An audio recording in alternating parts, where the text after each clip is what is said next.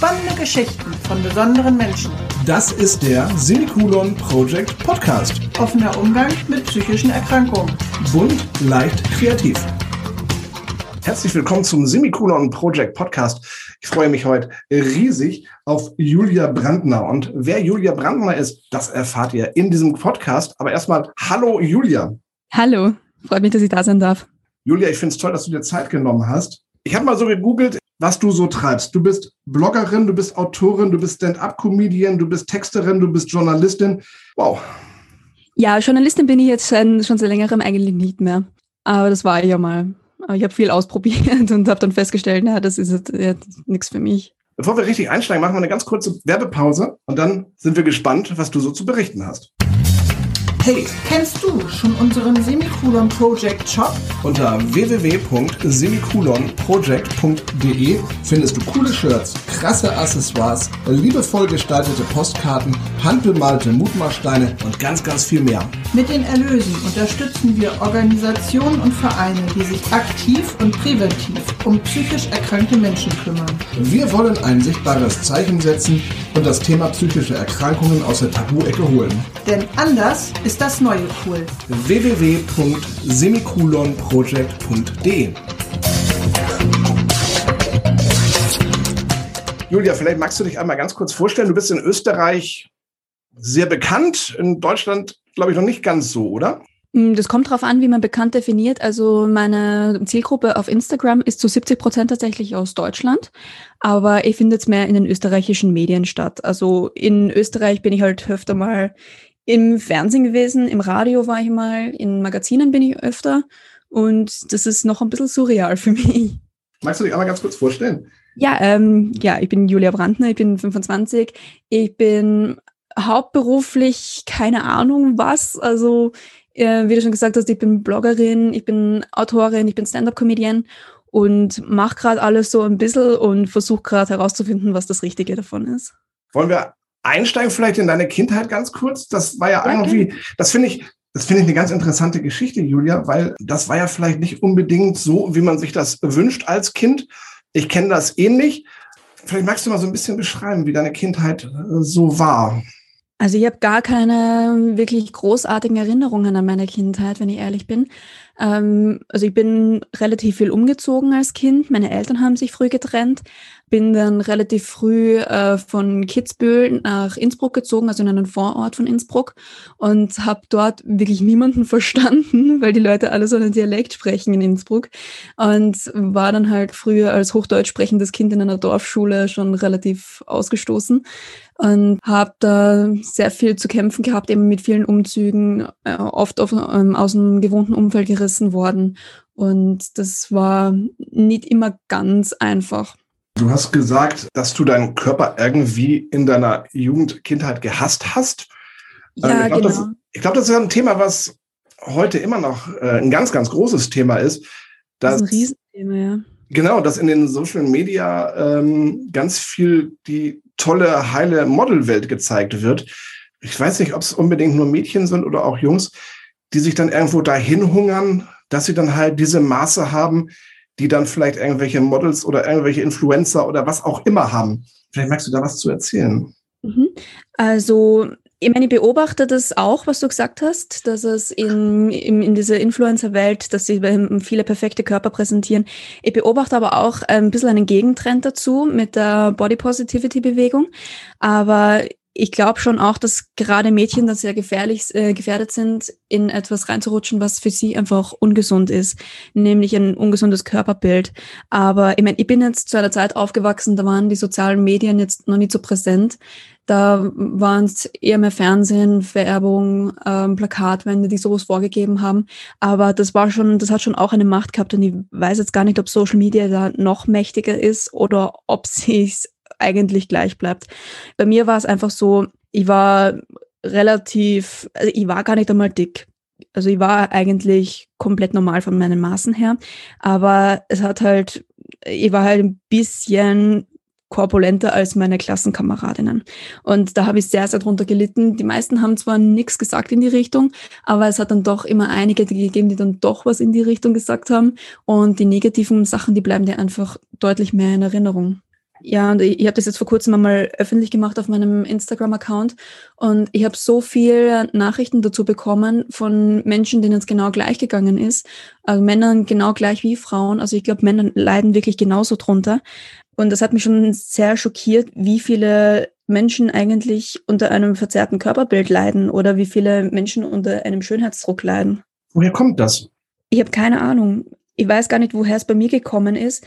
Meine, bei mir war es so, meine, meine Mutter hat selber eine Geschichte mit einer Essstörung und hat das, glaube ich, auch so ein bisschen auf mich weitergegeben, beziehungsweise man kriegt es auch so ein bisschen vorgelebt, dass wenn, wenn deine engste Bezugsperson sich ständig selber kritisiert, dann übernimmst du das, glaube ich, selber so ein bisschen. Das war es bei mir wahrscheinlich. Und ich glaube, wenn das vielleicht, ich meine, ich weiß nicht, ob, wenn das anders gewesen wäre, ob ich mich selber anders wahrgenommen hätte. Aber das war auf jeden Fall etwas, was mich auch sehr geprägt hat. So, wenn, wenn deine engste Bezugsperson ihren eigenen Körper hasst, dann ist es, glaube ich, auch logisch, dass man das so ein bisschen übernimmt. Aber es wird uns ja im Endeffekt auch so präsentiert. Also ich habe jetzt auch nicht die Idealmaße, aber ich finde es dann immer total erschreckend, wenn ich mir irgendwie einen Pullover oder eine Jeans oder ein T-Shirt oder was auch immer kaufen möchte. Und dann steht da super slim, wo ich dann denke, ja, wie geil ist denn das? Das Hemd werde ich nie tragen können. Aber das ist dann halt irgendwie cool, vom Design her cool oder, und die normalen Hemden, ja, die sehen dann halt 0815 aus, wo ich dann denke, so, ja geil, ich hätte gerne das, aber das geht nicht. Total. Ja, ja ich finde, die Modeindustrie ist auch ein großes Problem, weil die meisten Sachen, die wirklich cool ausschauen, die sind ja auf schlanke Menschen mit Normkörper zugeschnitten, wenn man das so sagen möchte, mit guten Proportionen. Zum Beispiel, ich kann überhaupt keine Jumpsuits zum Beispiel anziehen, einfach weil ich obenrum deutlich schmaler bin als untenrum. Das schaut immer irgendwo an irgendeiner Körperstelle kacke aus. Und es ist einfach so, dass die meisten Sachen nur für Modelkörper geschneidert werden und dass eben Menschen, die ein bisschen von diesem Ideal abweichen, oft gar nichts finden, was sie wirklich tragen können, wo sie sich wohlfühlen und was sie auch wirklich, was auch wirklich cool ist. Weil irgendwann werden die Schnitte ja nur noch sackartig und da wird dann auch nicht mehr großartig variiert und das finde ich voll schade. Und ich finde, das ist ein Riesenmarkt. Ich habe bei den T-Shirts meistens so XL, XXL, je nachdem. Ja. Und letztens war ich shoppen gewesen, ich habe mir eine Jacke gekauft, so eine Sweatshirt-Jacke fünfmal XXL, wo ich dann dachte so, ey, wenn das jemand sieht, ja, wenn du die Jacke irgendwie ausziehst im Café oder so und da steht drauf fünfmal XL. Das ist schon unangenehm, oder? Ja, aber das bin ja nicht ich. Ich habe ja wie schon ja, gesagt ähm, XL oder XXL, je nachdem, wie es ausfällt. Ja. Da kann ich auch ganz gut mit leben. Aber wenn ich dann eine Jacke habe, wo fünfmal XL draufsteht, das finde ich dann schon, wo ich dann sage so, uh, Total. Und das ist, das ist auch ein großes Problem, was, was ich oft gesehen habe. So die meisten Marken schneiden ja auch komplett unterschiedlich. Wenn du einmal eine 40 hast oder eine XL hast, dann kannst du dich nicht darauf verlassen, dass du woanders die gleiche Größe hast. Und wenn dir dann die Hose nicht passt oder das Oberteil nicht passt, dann und du nicht gesettelt mit, dein, mit dir selber und deinem Körper bist, dann kann dich das richtig belasten. Wie hast du es hinbekommen, Julia, dass du dann irgendwann deinen Körper annehmen konntest, deinen Körper lieben konntest? Das war ein ganz, ganz langer Weg und teilweise habe ich auch jetzt das Gefühl, der ist immer noch nicht vorbei. Also ich glaube, das ist tatsächlich lebenslange Arbeit. Und ich, weiß, ich weiß es selber tatsächlich nicht. Es, war, es waren bei mir so kleine Schritte. Äh, ich habe irgendwann war ja die Pubertät dann auch einmal vorbei. Ich habe ja eine Phase gehabt, da war ich dann nicht mehr pummelig, da war ich dann sogar sehr dünn und sogar sehr am, am unteren Rand des Normalgewichts. Und das hat mir dann auch nicht geholfen, das hat mich auch nicht glücklicher gemacht. Also mir hat es geholfen, mich viel abzulenken, weil wenn man realisiert, dass das Leben jetzt nicht weniger schön ist, nur wenn man ein bisschen mehr auf den Rippen hat, dann geht es, finde ich, auch ein bisschen leichter, seinen Körper zu akzeptieren. Aber ich glaube, da funktioniert auch für jeden was anderes. Mir hat es geholfen, mich viel abzulenken und mich viel zu beschäftigen, einfach damit ich möglichst wenig über meinen Körper nachdenke. Es hat mal eine Zeit gegeben, das war 2015, da habe ich sehr viel Zeit gehabt und da habe ich dann sehr viel über meinen Körper nachgedacht, bin teilweise zweimal am Tag ins Fitnessstudio gelaufen und meine restlichen Gedanken haben sich nur noch ums Essen gekreist und das war ein sehr, sehr ungesundes Verhalten und sobald du irgendwas anderes in deinem Leben hast, worauf du dich fokussieren kannst, geht es meistens schon ein bisschen besser. Es sind, es sind viele kleine Dinge, die mir da geholfen haben. Ähm, mir hat es zum Beispiel geholfen, wirklich mich nicht mehr zu wiegen. Das, ich, ich glaube, ich habe mich seit zwei Jahren nicht mehr gewogen. Und das eine Mal war auch nur, weil ich eine neue Hausärztin gehabt habe und mich bei der gesunden Untersuchung wiegen habe müssen. Sonst wären es, glaube ich, jetzt mindestens fünf Jahre, die ich mich nicht gewogen habe. Und das, das hilft sehr. Und vor allem sich bewusst zu machen, dass viele Marken einfach unterschiedlich schneiden und dass es kein Problem ist, wenn man dann mal zwei, drei Größen größer trägt, solange man Kleidung hat, in der man sich wohlfühlt. Hast du dir irgendwann Hilfe geholt, professionelle Hilfe, oder hast du das alles mit dir alleine ausgemacht? Ich war zwei Jahre in Therapie. Das war wegen einer anderen Sache, aber man, man geht ja meistens wegen einer Sache in Therapie und bleibt dann wegen irgendwas komplett anderem. Und da habe ich natürlich dann auch ein bisschen so meine, ich weiß jetzt nicht, ob es eine Körperschemastörung ist, aber mein, mein Problem mit mir selber auch aufzuarbeiten. Und das hat auch in der Hinsicht sehr geholfen. Wie ist das jetzt? Jetzt stehst du in der Öffentlichkeit. Ist das jetzt ein anderes Bild? Du kannst ja im Endeffekt jetzt so sein, oder stelle ich mir jetzt einfach mal vor, dass du jetzt so sein kannst, wie du willst, weil die Menschen da draußen mögen dich ja. Du hast ja, weiß ich nicht, 30.000 Instagram-Follower, du bist, ähm, ja, du bist bekannt. Ist es das jetzt, dass du sagst, ich kann jetzt so sein, wie ich will? Nein, du musst massiv aufpassen, was du sagst und was du tust. Also, ich meine, ich passe schon relativ wenig auch auf, aber ich merke das schnell, wenn ich irgendwas Unüberlegtes sage oder tue, dass ich sehr schnell Gegenwind bekomme und sehr viel auch. Und gerade bei meinen ersten Videos habe ich auch sehr viel Hate bekommen. Also, das, das macht schon auch noch immer was mit einem, auch wenn man dann irgendwann einmal lernt, damit umzugehen. Es ist, es ist schon so, dass ich jetzt nicht 100% mein Instagram-Kanal bin. Also ich habe immer noch so mein, mein privates Ich, das ich dann für mich belasse und das ich auch niemandem so wirklich zeigen möchte und habe halt quasi eine, eine öffentliche Person mir geschaffen, die mit mir selber zwar sehr viel zu tun hat, aber sich doch in einigen Bereichen noch abgrenzt, einfach nur um mich selber so ein bisschen zu schützen. Ich finde das total cool. Der Atze Schröder, der macht es ja auch genauso. Mhm aber sein wahres Ich kennt kein Mensch. Und ich glaube, das ist cool. Der kann im Endeffekt durch, durch, was weiß ich wo, durch Essen oder Düsseldorf laufen. Den kennt mhm. keiner.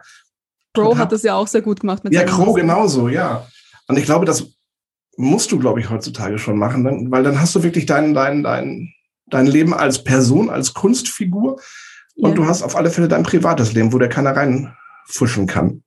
Genau. Also ich habe auch, ich habe auch so einige Dinge, die halte ich einfach wirklich strikt privat und da interessiert es mich nicht, dass ich sie in die Öffentlichkeit raustrage. Und ich finde, das ist auch in Ordnung so. Aber es kann natürlich auch jeder teilen, was er möchte. Aber ich persönlich, ich habe wirklich die Erfahrung gemacht, ich muss massiv aufpassen, was ich sage, äh, weil Menschen sehr kritisch sein können. Ob das jetzt was mit meinem Bild von mir selber gemacht hat, weiß ich gar nicht. Was würdest du den Jungs und auch den Mädels natürlich mit auf den Weg geben, die jetzt ja, mit sich kämpfen, mit ihrer Figur kämpfen und sagen, oh, ich bin hässlich, ich bin fett und äh, keiner will mich und ich habe einen Pickel im Gesicht. Diese, diese Gedanken, die können ja dann irgendwann auch in, in, in, in starke Depressionen übergehen. Wie würdest du diese, ich sag mal, Jugendlichen abholen, ich würde gar nicht einmal so sehr bei Ihnen ansetzen. Ich würde eigentlich ganz gern bei den Schulen ansetzen, weil ich glaube, die sind auch ein massives Problem. Aber wenn ich jetzt wirklich äh, Jugendlichen, die strugglen, was raten müsste, dann wäre es, wenn ihr es alleine nicht schafft, sucht euch Hilfe. Es ist überhaupt keine Schande und man sollte das absolut normalisieren, dass man sich Hilfe sucht, wenn man das Gefühl hat, man schafft es alleine nicht mehr. Und vor allem auch mit anderen Leuten drüber reden. Das nimmt massiv den Druck raus. Ich glaube auch, dass die Lehrkräfte, glaube ich, ähm, mehr mit Fingerspitzengefühl arbeiten müssen, um mhm. einfach auch intensiver auf die Schüler einzugehen, um einfach zu gucken, hey, was ist denn da eigentlich los bei dem Schüler? Was stimmt denn mit dem nicht? Voll. Ich hatte gestern einen Podcast gemacht mit Irrsinnig Menschlich. Das ist ein Verein, der in die Schulen geht und da halt ähm, Aufklärung betreibt. Also es geht los in der Grundschule bis in die Ausbildung. Und dann sagte die Inhaberin des Vereins, und die sagt, wir hatten einen Typen gehabt, der hat in einem Autowerk gearbeitet, der kam immer zu spät. So, und dann kam irgendwann äh, irrsinnig menschlich in die Schule und dann hat er erzählt und hat gesagt, hey, ich habe eine Mutter zu Hause, die ist psychisch krank, die muss ich fliegen. Und dann sind dann noch die kleinen Geschwister. Und das hat natürlich keiner mitbekommen. Ja. Und ja, durch diese, diese Aufklärung, die da betrieben wurde, ja, wurde dieser Jugendliche aufgefangen und dem wurde geholfen, weil es gibt ja verschiedene Maßnahmen, die, äh, wo die Mutter dann halt eingreifen kann und sagen kann, ich nehme, hol mir die Hilfe oder die Hilfe oder die Hilfe. Ja, aber man muss halt drüber sprechen. Und da glaube ich, hast du vollkommen recht. Wir müssen an die Schulen. Ja, auf jeden Fall. Es gibt ja auch, es gibt ja auch Lehrer, die Jugendliche zusätzlich traumatisieren. Äh, das war zum Beispiel bei mir, da habe ich ein Schlüsselerlebnis gehabt, da war ich 16. Da haben wir in der Klasse unseren BMI vor allen laut ausrechnen müssen. Ist eine super Übung für 16-Jährige, die wahrscheinlich eh noch nicht alle im Reinen mit ihrem Körper sind. Und ähm, dann habe ich meinen ausgerechnet, der deutlich höher war als der meiner Klassenkameradinnen.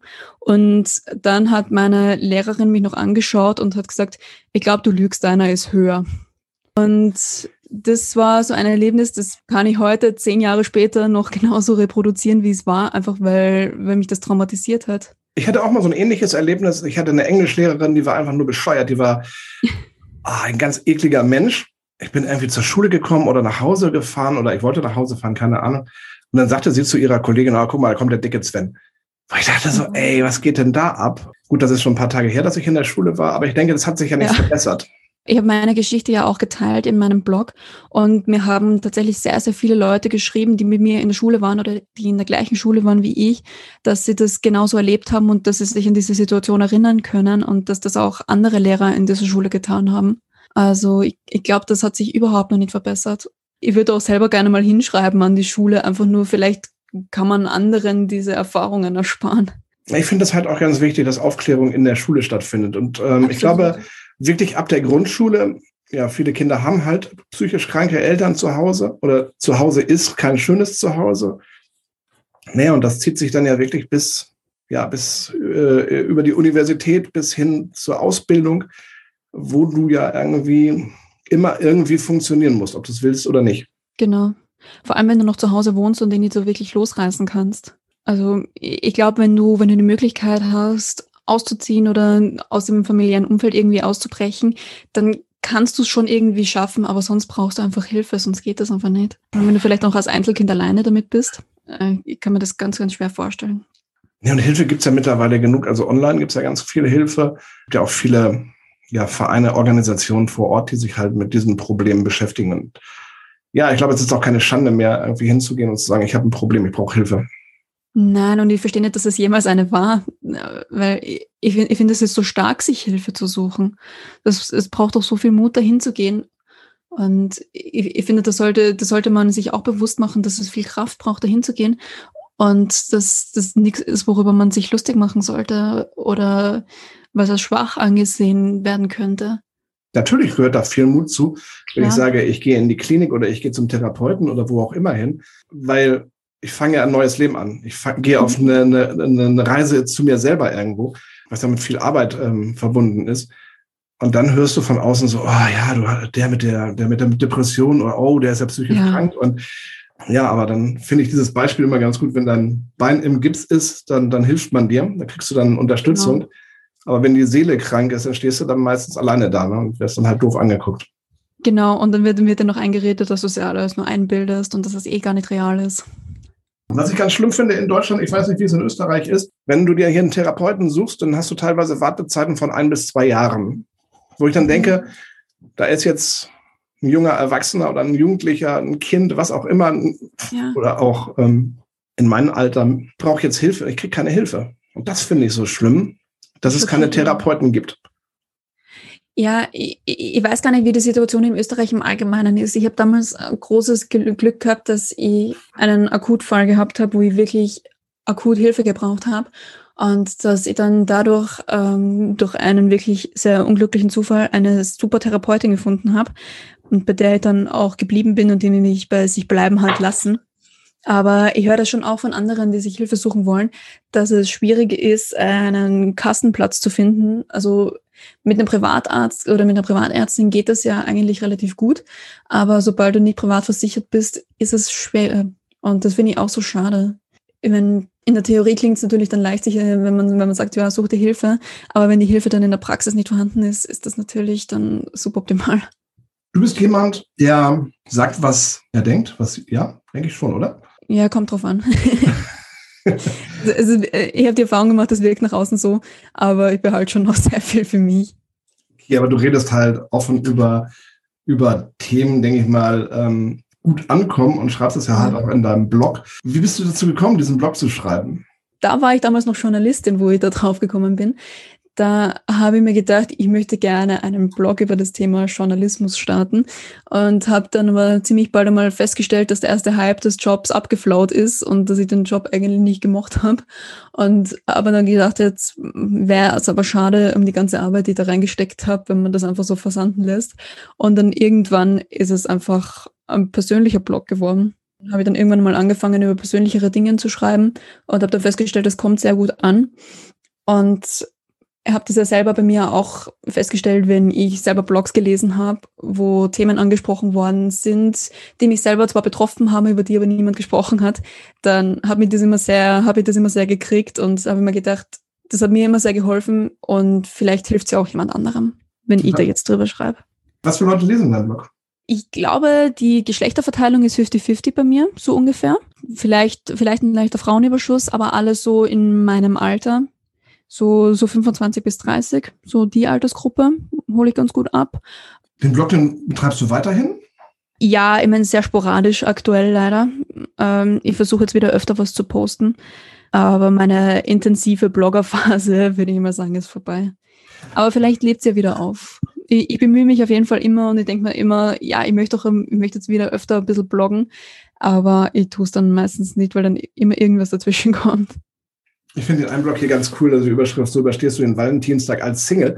Ich kann mir das gut vorstellen, weil du wärst ja am Valentinstag beziehungsweise die Woche vor dem Valentinstag ja schon voll gebombt mit, was weiß ja. ich, romantisches Dinner hier und romantisches Dinner da und ähm, hier gibt's dann Single- ähm, oder Pärchen-Shopping oder was auch immer. Was hast es du ist halt ein kommerzielles Event. Ja, absolut. Und was geht's da in dem Blog, so überstehst du den Valentinstag als Single?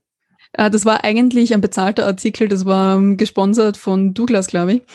Und da habe ich mir einfach nur gedacht, ich, ich, muss irgendwo was unterbringen, dass man sich auch selber beschenken kann. Und habe dann, hab dann das ganze Valentinstagsthema auf Singles umgemünzt, weil es da gerade gepasst hat. Das war, das war ein bezahlter Artikel, der wirklich aus einer Geldsituation heraus eigentlich entstanden ist. Aber ich habe sehr viele Valentinstage als Single überstanden und kann am Schluss dann auch nur mitgeben, es ist nur ein Tag wie jeder andere. Wenn man, wenn man das Rest des Jahres glücklich ist als Single, dann soll man sich das auch am Valentinstag nicht verderben lassen. Was war dein schönster Blogartikel, wo du auch ganz viel positive Zustimmung bekommen hast? Boah, sehr gute Frage. Es ist, es ist wirklich schon lange her, dass ich aktiv gebloggt habe. Aber ich glaube, es war der Artikel, wo ich darüber geschrieben habe, dass es vollkommen okay ist, introvertiert zu sein. Weil da haben sich auch sehr viele Leute, glaube ich, verstanden gefühlt. Weil du wirst als, äh, als introvertierte Person ja auch oft als arrogant abgestempelt oder als schüchtern oder als sonstige, äh, sonstige Dinge, die du einfach nicht bist oder nicht sein möchtest und die auch ein bisschen verpönt sind. Und da haben sich dann sehr viele dazu geäußert, dass sie sich dadurch sehr verstanden gefühlt haben und das war für mich ganz schön. Es gibt ja viele ähm, Jugendliche da draußen, die träumen davon, ähm, YouTuber zu werden oder Blogger zu werden. Wie werde ich Blogger und kann ich damit Geld verdienen? Man kann auf jeden Fall damit Geld verdienen. Also ich bin jetzt so weit, dass ich sage, das AMS verliert diese Woche eine Kundin, einfach weil ich jetzt mittlerweile schon davon leben kann. Es ist nur so, also ich glaube, man kann sich auf jeden Fall auch schon mit einer kleineren Reichweite was dazu verdienen. Das habe ich ja auch schon länger getan. Du hast halt eine bessere Verhandlungsbasis, wenn du mehr Menschen erreichst. Äh, da kann ich aber keinen pauschalen Tipp geben, wie man das am besten schafft, weil bei mir war es tatsächlich Zufall. Bei mir war es auf Instagram so, ähm, das haben die richtigen Leute gesehen, es hat den richtigen Leuten gefallen und die richtigen Leute haben es geteilt. Das ist dann wirklich so, dass dann jemand dich auf Instagram anschreibt und sagt, Mensch, Julia, das ist total cool, was du da machst. Lass uns mal in Verhandlungen treten. Ja, tatsächlich. Äh, viele finden äh, lustigerweise meine E-Mail-Adresse, obwohl ich immer gedacht habe, dass ich die relativ versteckt gehalten habe. Also die meisten Anfragen kommen über E-Mail. Aber es gibt auch eigene äh, Plattformen für Influencer und solche, die es noch werden wollen, wo regelmäßig Kampagnen ausgeschrieben werden, für die man sich dann bewerben kann. Also wenn, wenn das jemand machen möchte, dann würde ich empfehlen, sich da mal umzuschauen. Und sonst auf jeden Fall einfach immer wieder Content produzieren und selber daraus lernen, was kommt gut an, was kommt jetzt weniger gut an und dann einfach so seinen eigenen Stil daraus finden. Und irgendwann finden sich schon die richtigen Leute, die das cool finden. ich bin ja fünf Jahre auf meinen 1500 Followern auf Instagram herumgekrebst und habe auch nicht mehr daran gedacht oder daran geglaubt, dass es noch einmal so weit kommt, dass ich noch einmal irgendwie eine Reichweite zusammenkriege.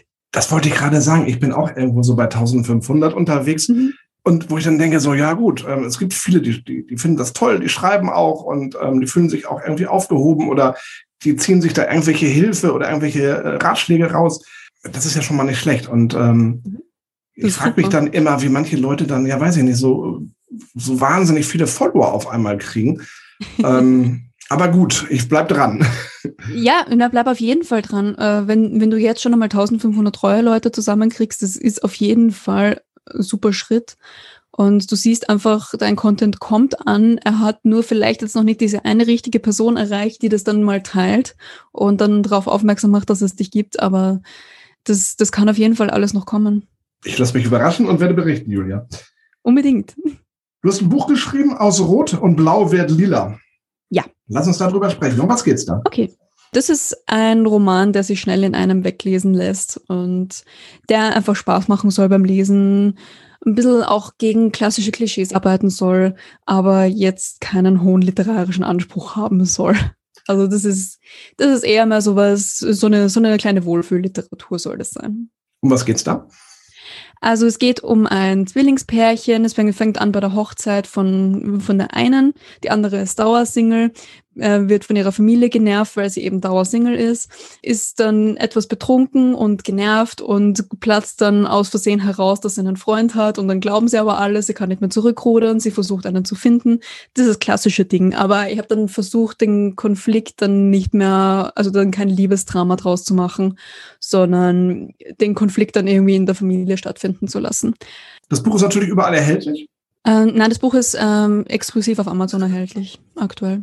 Also ich habe da, ich hab da self gepublished. Da das ist eine das, spannende Geschichte. Ja, das, ähm, also ich habe versucht, eine Agentur zu finden. Ich habe auch eine gehabt, die hat mir sehr geholfen. Da, ähm, die war eigentlich sehr begeistert vom Stil. Die hat nur gesagt, für sie ist es vom Thema her noch nicht ganz rund. Die hat mir auch sehr konkretes Feedback gegeben, was man verbessern könnte. Ich habe dann leider sehr lang gebraucht, um es umzusetzen, weil wenn du so ein Buch schreibst und da wirklich da waren, weiß ich nicht, ein Jahr Arbeit dahinter. Du kannst es dann irgendwann auch einfach nicht mehr sehen und ich habe mich dann nicht mehr dazu aufraffen können, das wirklich auszubessern. Und dann habe ich es endlich gemacht, dann habe ich es noch einmal hingeschickt und dann hat die, die so begeistert davon war, in der Zwischenzeit gekündigt und dann war eine andere dafür zuständig und dann hat das nicht sein sollen mit dieser Agentur und mir. Und dann habe ich mir aber gedacht, so ja, geschrieben ist es. Es wäre schade, wenn man es jetzt nicht veröffentlichen würde. Und dann habe ich mir gedacht, jetzt machen wir Self-Publishing. Finde ich auch eine gute Geschichte. Im Endeffekt kannst du ja alles selber vermarkten und so weiter. Total. Und du bist nicht geknebelt. Ich habe mal gelesen bei den, bei den Verlagen, da, da hast du Knebelverträge und du kriegst ja irgendwie nur drei Prozent Provision, wo ich dann denke, so drei Prozent, äh, wenn das Buch 10 Euro kostet, das ist ja nichts. Ja, das ist nicht besonders viel. Von daher finde ich dieses Self-Publishing eine ganz coole Geschichte, ja, absolut. Ja, voll. Ich meine, du musst dich halt wirklich um alles selber kümmern. Und das geht gerade am Anfang auch ein bisschen ins Geld, vor allem wenn du ein gutes Lektorat haben möchtest und wenn du ein schönes Cover haben möchtest, was mir halt besonders wichtig war. Und es ist sehr viel, mit dem du dich auseinandersetzen musst, aber im Endeffekt lohnt sich und man lernt viel dazu. Du bist gerade dabei, dein zweites Buch zu schreiben. Ja, mehr oder weniger. Also ich habe jetzt mittlerweile schon eine Literaturagentur. Die haben mich über Instagram entdeckt und wir haben uns dann einmal zusammengerufen und waren uns gleich sympathisch und ähm, haben dann beschlossen, dass wir zusammenarbeiten werden. Und das wird dann jetzt ein humorvolles Sachbuch über Feminismus werden. Aha, magst du einen kleinen ja, Einblick geben? Ähm, also ihr arbeitet gerade am Konzept, das ist jetzt noch nicht so, dass es dass jetzt wirklich schon was steht, aber es soll es soll transportieren, dass Feminismus eigentlich eine coole Sache ist, dass jeder Mensch Feminist oder Feministin sein sollte und dass es uns eigentlich allen besser ginge dadurch und dass das dass es auch eine coole, eine coole Sache sein kann, dass Feminismus nicht bedeutet, oh ja, ich, ich rasiere mir als Frau jetzt nicht die Achseln, sondern dass da einfach viel mehr dahinter steckt und dass auch Männer davon profitieren können, weil das ist ein Aspekt, der wird halt oft vergessen dabei. Das wollte ich dich gerade fragen. Dürfen Männer feminin sein? Ja, unbedingt. Also ich, ich finde, jeder Mensch sollte das sein dürfen, was er möchte, solange, solange niemanden damit verletzt. Wobei ich glaube, da ist immer noch so diese Hemmschwelle was sollen die anderen denken? Wenn ich mir jetzt ja. vorstelle, ich gehe jetzt äh, vor die Tür und habe meine Fingernägel vielleicht schwarz lackiert, mhm. dann habe ich den Gedanken, oh Gott, wenn mich jetzt jemand sieht, was sollen die denn denken? Aber ich finde es ja einfach vielleicht cool. Aber ich tue es nicht, weil ich halt Angst habe, was sollen die anderen denken. Und ich glaube, das ist noch so, ein, so eine ja, Blockade irgendwo, wo viele, glaube ich, Angst haben, verstehen. sich irgendwie dem zu stellen, was sie wollen. Kann ich total verstehen. Also ich, mein, ich war immer schon jemand, der sowas total cool gefunden hat. Und wenn ich einen Mann sehe mit lackierten Fingernägeln, ich feiere das total. Echt? Und ja, total. Ich bin auch ein großer Fan von Bill Kaulitz von Tokyo Hotel. Und habe, äh, also der ist ja sehr bekannt dafür, dass er eher einen sehr ausgeflippten Stil hat und dass er sich nichts scheißt, was, was andere Leute denken. Und solche Leute finde ich einfach wahnsinnig toll. Und bin ich, bin ich sehr großer Fan davon. Und ich glaube aber, dass viele Leute eben auch diese Hemmschwelle haben. Aber dann, dann denke ich mir auch immer, Menschen denken sowieso über dich, was sie wollen, egal ob du lackierte Fingernägel hast oder nicht. Und dann denke ich mir immer, man kann auch gleich so sein, wie man gerne sein möchte. Aber eben, da, da möchte ich jetzt auch noch gerne mal Bill Kaulitz zitieren, weil der hat eine Biografie geschrieben, die hat mir sehr gefallen. Und er schreibt im, er schreibt auf der ersten Seite, nichts erfordert mehr Mut, als man selbst zu sein, also traut euch. Und das habe ich sehr schön gefunden und versuche seitdem auch ein bisschen nach dem Motto zu leben und das auch an andere weiterzugeben. Wie, wie gesagt, ich finde ich find nichts cooler, als wenn jemand sich traut, ähm, einfach er selber zu sein. Ja, anders ist das neue cool im Endeffekt. Absolut. Aber ich meine, das heißt jetzt auch nicht, dass Mainstream nicht genauso cool sein kann. Es hat ja auch einen Sinn, dass sich Sachen etablieren und als cool herausstellen. Also ich finde, jeder sollte so sein und so aussehen dürfen, wie es ihm taugt. Bin ich absolut deiner Meinung. Aber wie schon gesagt, ich glaube, dass die Gesellschaft da noch eine ganz, ganz große Rolle spielt. Und Nein, ich glaube, umso kleiner der Ort ist, in dem du lebst, oder wenn du auf einem Dorf lebst, ist es, glaube ich, noch schlimmer. Ich glaube, in der Großstadt wie Wien oder Berlin oder Hamburg, das ist völlig wurscht. Das interessiert keine Sau. Da kannst du rumlaufen, wie du willst. Das stimmt. Da zeigt auch keiner mit dem Finger auf dich, weil das gehört dazu. Und wenn ich jetzt so ein, so ein kleines Dorf äh, habe, wo, wo vielleicht 2000 Leute wohnen und ich gehe da jetzt, ich sag mal, mit, mit, was weiß ich, geschminkt und mit schwarzen Fingernägeln als Mann in den Supermarkt, ja, dann heißt es auch, hast du den gesehen? Hast du den gesehen? Ja, na klar. Ich habe in einem Ort gewohnt, in einem kleinen Dorf, die haben, glaube ich, 2000 Einwohner. Da war ein Typ, also ein richtiger Kerl, ne? Also ja. ähm, bei der Feuerwehr und äh, ich glaube, Gaswasserinstallateur, der hat sich umoperieren lassen zur Frau. Mhm. Ich stand einfach in diesem kleinen Laden, den wir hatten, und er, sie stand vor mir und war dann auch dran und dann sagte er dann einfach so, zehn Brötchen, so, so zehn Brötchen. Ich so, uh! ähm, ich fand das total cool. Also, ja. dass, dass dieser Mann äh, in diesem kleinen Dorf, ja, zur Frau ähm, sich umoperieren lassen hat, ja, und total. dazu steht. Wo ich dann dachte, so, das ist echt mutig, dass der ja diesen Schritt geht. Und vor allen Dingen, der ist in der Feuerwehr, was ja auch so eine Männerdomäne ist. Ja. Und hat trotz alledem noch den Männerberuf. Ich finde das cool. Hut ab. Ich finde es total cool und ich finde es total wichtig, dass er, dass er so quasi eine Vorreiterrolle einnimmt, weil er, er zeigt damit eigentlich, man kann sich als Mann, also zur Frau umoperieren lassen, am Dorf wohnen und noch immer Feuerwehrfrau sein in dem Fall und kann trotzdem noch sein Leben leben. Und ich finde das ziemlich cool, dass er das zeigt, weil vielleicht animiert es ja immer Leute zum Nachmachen. Also ich meine, ja, ist jetzt, ist jetzt wahrscheinlich komisch ausgedrückt in dem Beispiel, aber Vielleicht haben andere Menschen so denselben Gedanken oder fühlen sich selber unwohl in ihrem Körper und dadurch, dass er es halt so vorgemacht hat, vielleicht trauen sie sich vielleicht auch mehr, auch sie selber zu sein oder so, glaub, so zu sein, wie sie gerne wären. Und ja, ich, ich finde das ganz toll. Ich weiß, mein Bruder, der hatte, irgendwann kam er äh, an äh, im Rock. Der hat gesagt, was hast du denn da? Du sagst, das ist ein Herrenrock. Also so ein langer Rock, ne? Ähm, ja, und dann einfach ein Sweatshirt dazu und Turnschuhe. Und ich sage, ja, okay, das ist cool. Irgendwie so. Der lief auch immer total ausgeflippt rum. Also das hat auch nie interessiert, was andere denken. Ja, voll cool. Ja, ich, ich glaube, da haben Frauen sogar noch ein bisschen mehr Spielraum als Männer. Weil die, die Mode für Frauen ja doch ein bisschen vielfältiger ist als Männermode. Und das finde ich auch sehr schade, weil ich glaube, ich, ich glaube, sowas kann ja total cool ausschauen. Ja, eine Frau hat, glaube ich, auch den Vorteil, dass sie eher maskulin sein kann. Also auch Ach, kleidungstechnisch ja. was vielleicht auch sogar noch gut aussieht. Beziehungsweise ja, ähm, eine Frau kann auch ein Holzfällerhemd anziehen. So, Total. Und es gibt ja, es gibt ja für Frauen auch Boyfriend-Jeans, aber es gibt jetzt für Männer keine Girlfriend-Jeans oder so. Ja, richtig. Ich finde das auch immer so erschreckend, wenn ich dann shoppen gehe die Frauenabteilung ist drei Viertel von dem Laden und die Herrenabteilung ein Viertel, wo ich dann denke, Mensch, ja. wir leben doch mittlerweile in einer Welt, wo, ja, wo die Männer auch feminin unterwegs sind. Warum wird da nicht mehr für getan? Ja, sehe ich genauso, weil ich glaube, ich glaube, dass nicht wenige Männer so eine Seite an sich hätten, die sie dann vielleicht gerne zeigen würden, aber wo es halt sozial nicht akzeptiert ist. Und ich finde, da trägt die Modeindustrie schon auch sehr viel dazu bei. Also könnte sehr viel dazu beitragen, das zu normalisieren. Also rufen wir dazu auf, Julia, dass alle Menschen doch so sein sollen, wie sie sein wollen. Ja, unbedingt. Solange sie sich im Rahmen des Gesetzes bewegt, gerne.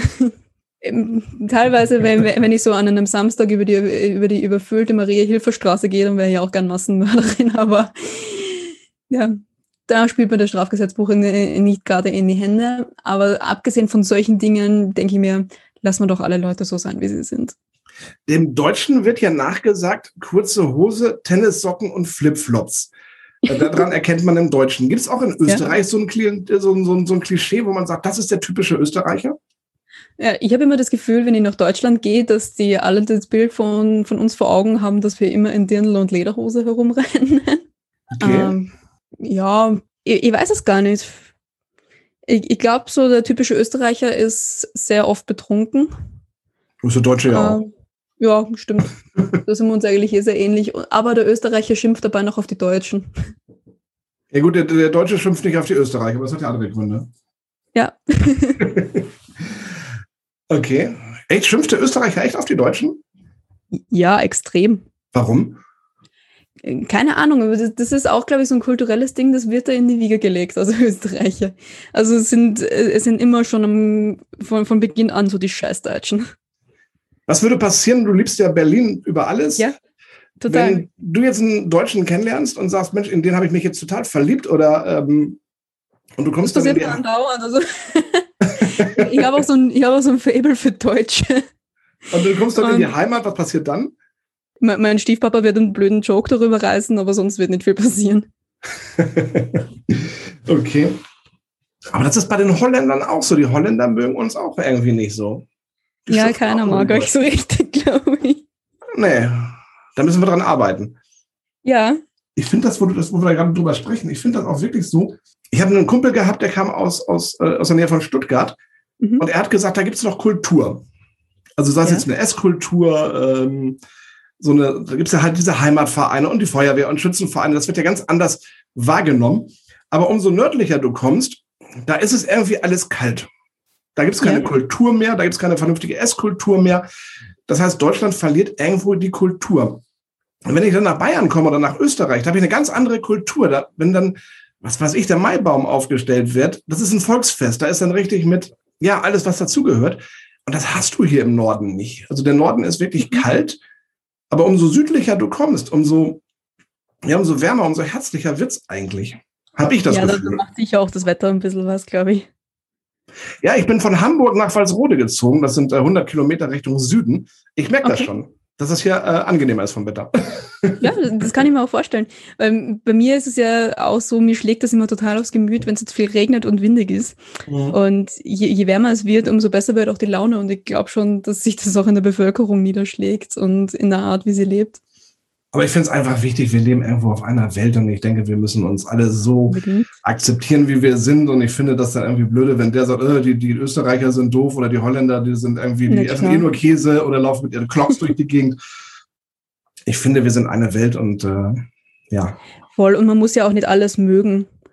Und ich finde, es wird halt auch oft verwechselt. Also du kannst ja etwas akzeptieren, obwohl du es selber jetzt nicht machen würdest oder, oder obwohl du es selber jetzt nicht gut finden würdest. Aber das ist ja im Endeffekt, da sind wir ja wieder beim Thema, was denken die anderen über mich? Ja, es ja. denkt ja jeder was anderes. Es gibt total viele Leute, die Helene Fischer total abfeiern und es gibt dann wieder welche, die sie überhaupt nicht mögen. Und ist aber trotzdem eine mega erfolgreiche Frau. Und das kannst du ja noch nicht absprechen. Und ich glaube, es gibt viele Fälle, also, und ich glaube, du musst auch hin und wieder ein bisschen anecken, um wirklich relevant zu sein. Also man, man, sagt ja, man sagt ja auch, man ist nicht berühmt, bevor man nicht mal so einen richtigen Shitstorm kassiert hat. Ja, wobei ich finde, das ist aber auch viel Neid, wenn so eine Helene Fischer, die ja nun wirklich Natürlich. absolut, die, gut, die kann auch singen, muss man auch ganz ehrlich sagen, die kann ja auch singen. Ja. ob Schlager nun unbedingt meins ist oder nicht, aber es gibt mit Sicherheit mhm. ein, zwei, drei Lieder, wo ich sage, das ist cool. Aber ich denke, das ist eine reine Eifersuchtsszene, weil, weil ich meine, die, ist, die Frau ist hübsch und die hat mit Sicherheit mhm. wahnsinnig viel Kohle. Ja, und dann sind natürlich die anderen, die sagen, äh, guckst du dir an und schon wieder die Fischer und äh, Ja, und natürlich. Bei, bei sowas schwingt oft einmal viel Neid mit und vielleicht nicht unbedingt Neid, aber vielleicht, auf, vielleicht auch einfach Missgunst. So, ich glaube, Menschen mögen keine Menschen, die einfach auf so vielen Ebenen besser sind als sie selber und sie daran erinnern, was sie vielleicht selber gerne erreicht hätten und was sie nicht erreicht haben. Nein, erfolgreich darfst du nicht sein. Also erfolgreich darfst du auf keinen Fall sein. Ne? Du darfst nicht erfolgreich sein, du darfst auch nicht zu gut aussehen, du darfst auch nicht zu reich sein. Ähm, ja, am, am besten einfach Durchschnitt sein. Aber es ist halt auch langweilig. Der Durchschnitt ist langweilig, kann ja jeder. Ja, kann jeder. Mit dem, was du tust, bist du ja mehr oder weniger anonym unterwegs. Jetzt hast du angefangen, Comedy zu machen und bist Stand-up-Comedian geworden. Ich sag mal, wenn du bloggst oder ein Buch schreibst oder bei Facebook, Instagram unterwegs bist, da sieht dich keiner, da hast du keinen Kontakt. Aber wenn du auf der Bühne stehst, dann kommen die Menschen zu dir. Das heißt, du musst dich ja präsentieren. Ist ja ein Riesenunterschied, oder? Es ist ein wahnsinniger Unterschied.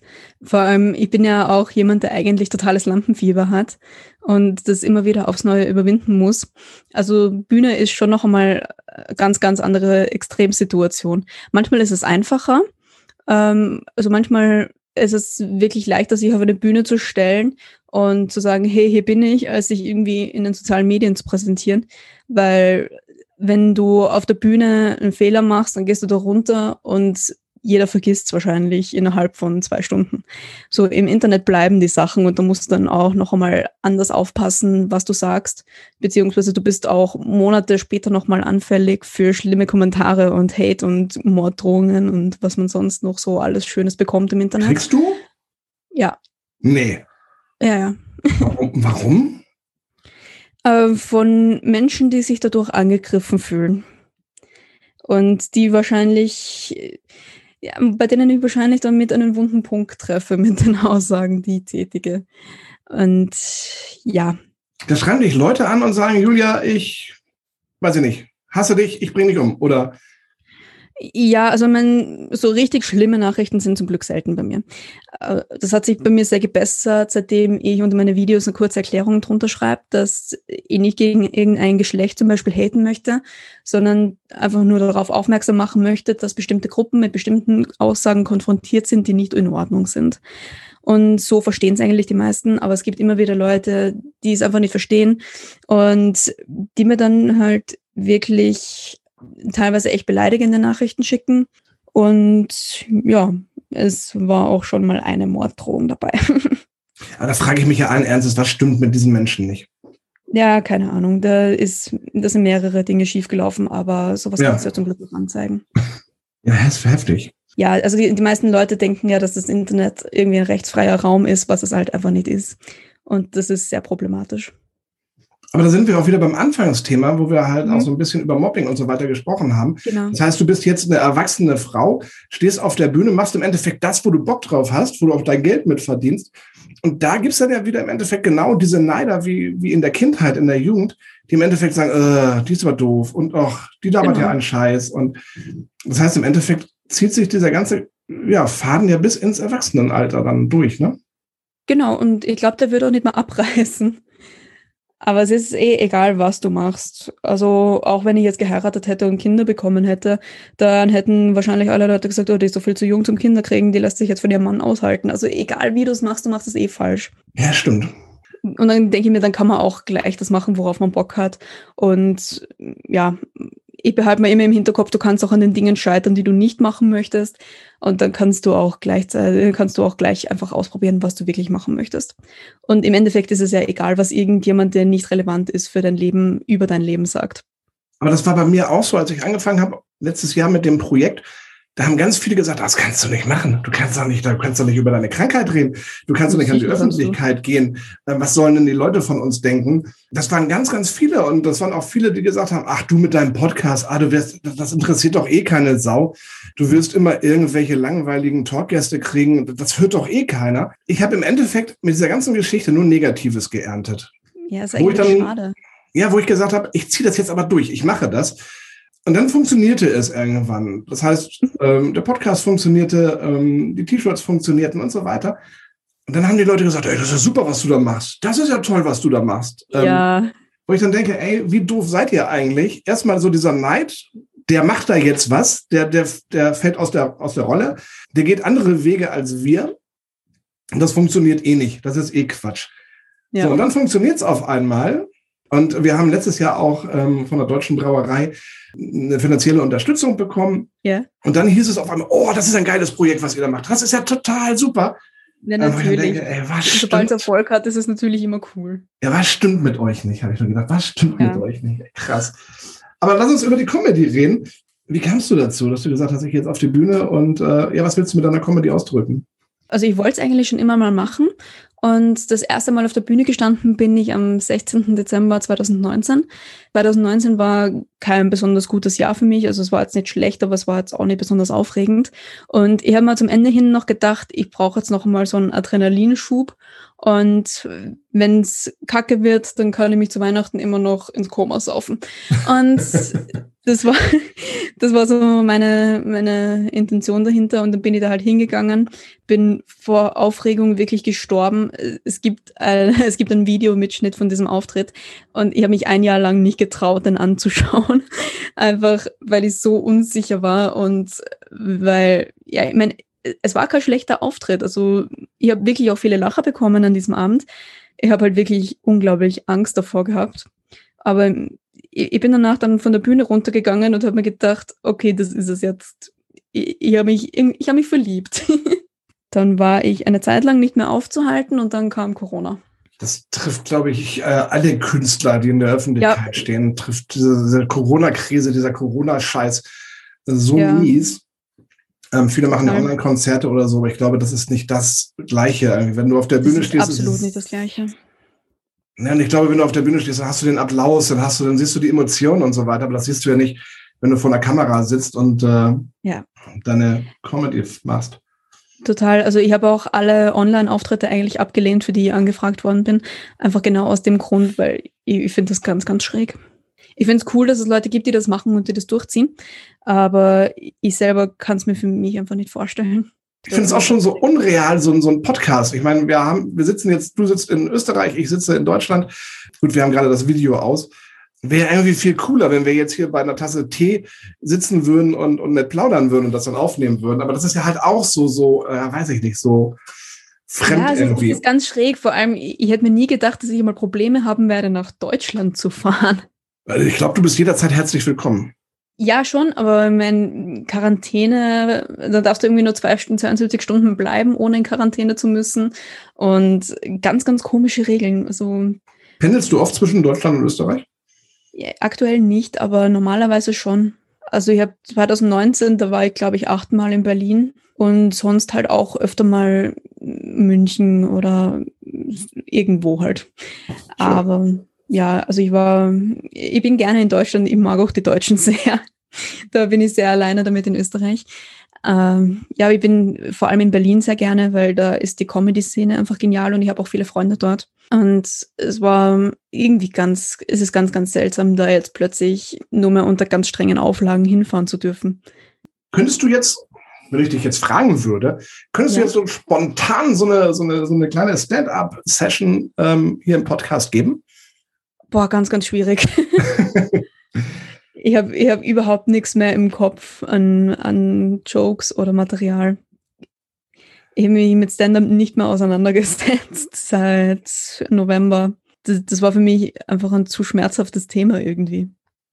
Aber es wird dich weiter als Stand-up-Comedian geben, wenn der ganze Wahnsinn vorbei ist. Ja, also bei uns lockern sie ja zum Glück nächste Woche. Und ich habe die Hoffnung, dass man ab nächster Woche dann auch wieder Comedy machen darf. Wird man dich dann auch in Deutschland äh, antreffen? Ja, unbedingt. Also so, sobald ich nach Deutschland gehen kann und sobald in Deutschland wieder Shows stattfinden, bin ich auf jeden Fall da. Ansonsten bist du ja momentan im Internet präsent. Genau. Da kann man sich ja schon mal angucken, wer du, was du so machst. Genau. Ähm, ich finde das total witzig. Wir müssen über Ausfluss reden. Ähm, ja, ist auch ein okay. Thema, über das man nie spricht. Ist aber total wichtig. warum? das gibt dir so viel Aufschluss über deine Gesundheit tatsächlich. Und wenn du darüber nicht sprichst, dann bleibt das ein Tabuthema. Dann traust du dich, wenn irgendwas nicht passt, wahrscheinlich viel zu spät oder gar nicht, äh, das medizinisch abklären zu lassen.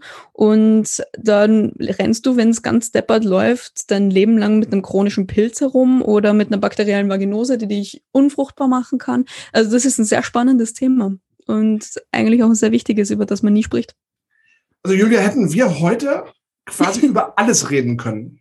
Ja, natürlich. Das heißt, du nimmst kein Blatt vom Mund, du redest über alles.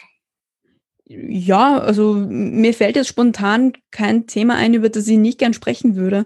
Ich meine, außer jetzt vielleicht über Themen, die mich wirklich nicht betreffen und wo ich wirklich absolut keine Ahnung davon habe und wo ich vielleicht auch nicht befugt bin, da jetzt wirklich was dazu zu sagen. Vielleicht gibt es noch einen zweiten Podcast und dann suchen wir uns mal irgendwie ganz Themen aus, wo man nicht drüber redet. Das wär's doch. Das wär's. Das machen wir. Ich, ich wollte eh selber vielleicht auch so einen eigenen Podcast zu diesem Thema starten. So Themen, über die man normalerweise nicht spricht oder über die man einfach sprechen sollte. Ja, ich wäre dein ähm, Co-Moderator. Ja, gerne. Ja, siehste. Ich, ich suche eh immer Leute. Ja, cool. Aber ja, das, das Podcast-Thema, das begleitet mich auch schon relativ lange und da wird jetzt hoffentlich bald mal was dazu kommen. Podcast wird ja auch immer mehr. Zu Anfang habe ich immer gedacht, so, hm, als das so langsam aufkam, habe ich gedacht, so, ja, hm, was soll ich mir jetzt anhören, wenn da irgendwelche Leute über übers Wetter ja. sprechen oder so. Aber mittlerweile gibt es ja so gute Podcasts, ähm, wo Total. man denkt, so, wow. Also ich höre zum Beispiel ähm, sonntags immer Olli Schulz und Jan Böhmermann. Ah, fest und flauschig. Fest und flauschig. Ich finde die mhm. einfach geil. Und das finde ich, das ist halt einfach so, so locker gequatscht. Die reden ein bisschen über Politik, über dies oder über das. Ich finde die beiden total cool.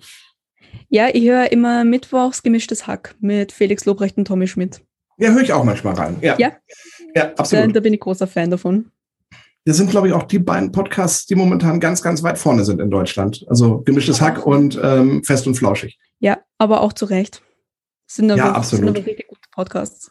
Und irgendwann dann hoffentlich auch deiner. Der ist dann hoffentlich auch bald in den Charts. Du, würde ich mich freuen. Also ich ja, glaube. Ich würde sie wünschen. Ich glaube, das ist genauso als wenn du in den Buchladen gehst und da steht dein Buch. Und ich glaube, genauso ist es bei mir, wenn mein Podcast irgendwann bei Spotify oder wo auch immer in den Top Ten ist. Das würde ich dir auf jeden Fall wünschen. Ich drücke dir da ganz fest die Daumen, dass das passiert. Ja, vielen Dank. Julia, ich sage ganz, ganz lieben Dank, dass ich du die Zeit genommen hast. Aber wie jeder Gast musst du jetzt noch zehn Fragen beantworten. Okay. Hast du Lust? Natürlich. Dann machen wir noch einmal ganz, ganz kurz Werbung und dann gibt es die zehn persönlichen Fragen an Julia Brandner.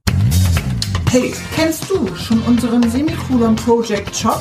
Unter www.semikolonproject.de findest du coole Shirts, krasse Accessoires, liebevoll gestaltete Postkarten, handbemalte Mutmachsteine und ganz, ganz viel mehr. Mit den Erlösen unterstützen wir Organisationen und Vereine, die sich aktiv und präventiv um psychisch erkrankte Menschen kümmern. Wir wollen ein sichtbares Zeichen setzen und das Thema psychische Erkrankungen aus der Tabu-Ecke holen. Denn anders ist ist das neue cool. www.semikolonproject.de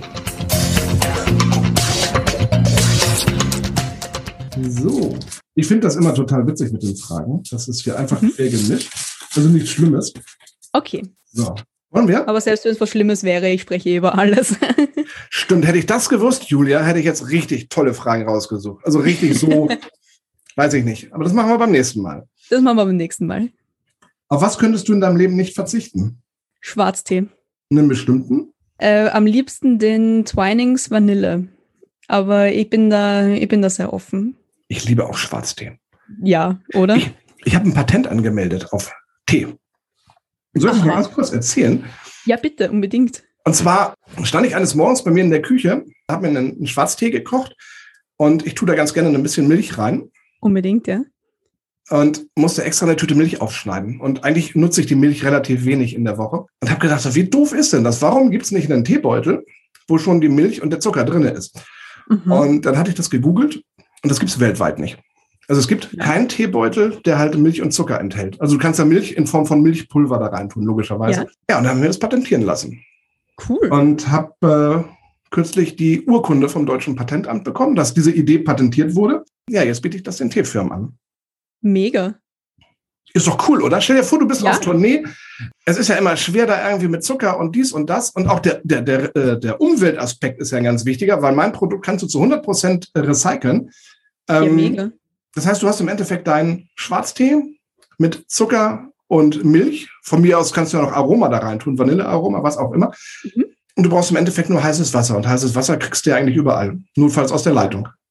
Ja, voll. Und vor allem, du kannst ja auch eine vegane Version mit Hafermilch machen. Dann hast du die Richtig. Gruppe auch wieder abgeholt. Mit verschiedenen Zuckerstärken, vers- verschiedenen Süßungsgraden. Da hast du ja viel Spielraum. Also ist eigentlich voll die geile Idee. Und du kannst den Zucker auch als, äh, durch Stevia ersetzen vom Ding. Genau. Ich bin gespannt, was da passiert. Also ich habe jetzt ein paar Ja, Firmen bitte halt mich da auf dem Laufenden. Das interessiert mich total. Mach ich. Wenn dein Leben verfilmt werden sollte, wer würde dich spielen und warum? Boah, ganz, ganz schwere Frage. Ich glaube, ich, glaub, ich bin so ein Ego-Schwein. Ich würde mich am liebsten selber spielen. Was war dein schönstes Urlaubserlebnis? Ich bin einmal im Urlaub draufgekommen, dass ich mich von meinem jetzigen Ex-Freund trennen wollen würde. Und das war irgendwie sehr befreiend. Und ich bin dann einfach nur ins Meer gesprungen dort und habe mich sehr frei gefühlt mit diesem Gedanken. Wenn du einen Tag in deinem Leben wiederholen könntest, welcher wäre es? Es wäre der Tag, wo ich das erste Mal meine eigene Comedy-Show mit meinen zwei besten Freunden über die Bühne gebracht habe. Gibt es eine Erfahrung, die dein Leben nachhaltig verändert hat? Das erste Mal auf eine Bühne zu gehen, ja. Gibt es ein Vorbild? Mm, Ja, Felix Lobrecht. Glaubst du an Gott und wie stellst du ihn dir vor? Ich glaube nicht an Gott. Ich glaube schon, dass es irgendwas da draußen gibt, aber für mich ist es nichts Greifbares. Erinnerst du dich noch an deinen ersten Kuss? Ja, das war mit sieben bei einem Wandertag in der Volksschule. Mit sieben? Ja. Und wir haben dann auch gleich, wir haben dann auch gleich beschlossen zu heiraten und wir wollten alle einladen, außer den Alexander, weil den fanden wir doof. Hast du noch Kontakt zu dem Typen? Ähm, Wir haben letztens einmal auf Instagram geschrieben, weil er ein signiertes Buch von mir haben wollte. Okay, aber heiraten ist ausgeschlossen. Definitiv. Was steht ganz oben auf deiner Bucketlist? Das verändert sich auch immer wieder. Also vor zwei Monaten hätte ich gesagt, nach Berlin zu ziehen. Und jetzt einfach, es ist einfach nur berühmt zu werden. Bist du auf einem guten Weg. Ja, hoffentlich. Wenn die kleine Julia jetzt vor dir stehen würde, was würdest du ihr mit auf den Weg geben? Kaufaktien. Julia, ich bedanke mich ganz herzlich. Hat mir wahnsinnig viel Spaß gemacht. Und Danke die Zeit dir. ist ja sowas von geflossen. Also, Ja, total. Wahnsinn. Ist schnell gegangen. und wie schon gesagt, lass uns das machen. Ich bin gerne dein Co-Moderator bei deinem Podcast. Hier, lass uns einen neuen Podcast machen, wo wir dann über Dinge reden, wo die Welt nicht drüber redet. Ja, wir, wir, wir planen das auf jeden Fall mal und wir schauen es uns einfach an, würde ich sagen. Julia, vielen Dank. Danke und dir dir. ganz, ganz viel Erfolg und dass du ganz, ganz schnell wieder auf der Bühne stehen darfst. Vielen Dank. Dir auch viel Erfolg. Euch vielen Dank fürs Zuhören und bis zum nächsten Mal. Bleibt gesund. Tschüss. Ihr findet uns im Internet unter www.semikolonproject.de. Und natürlich auch bei Facebook und Instagram.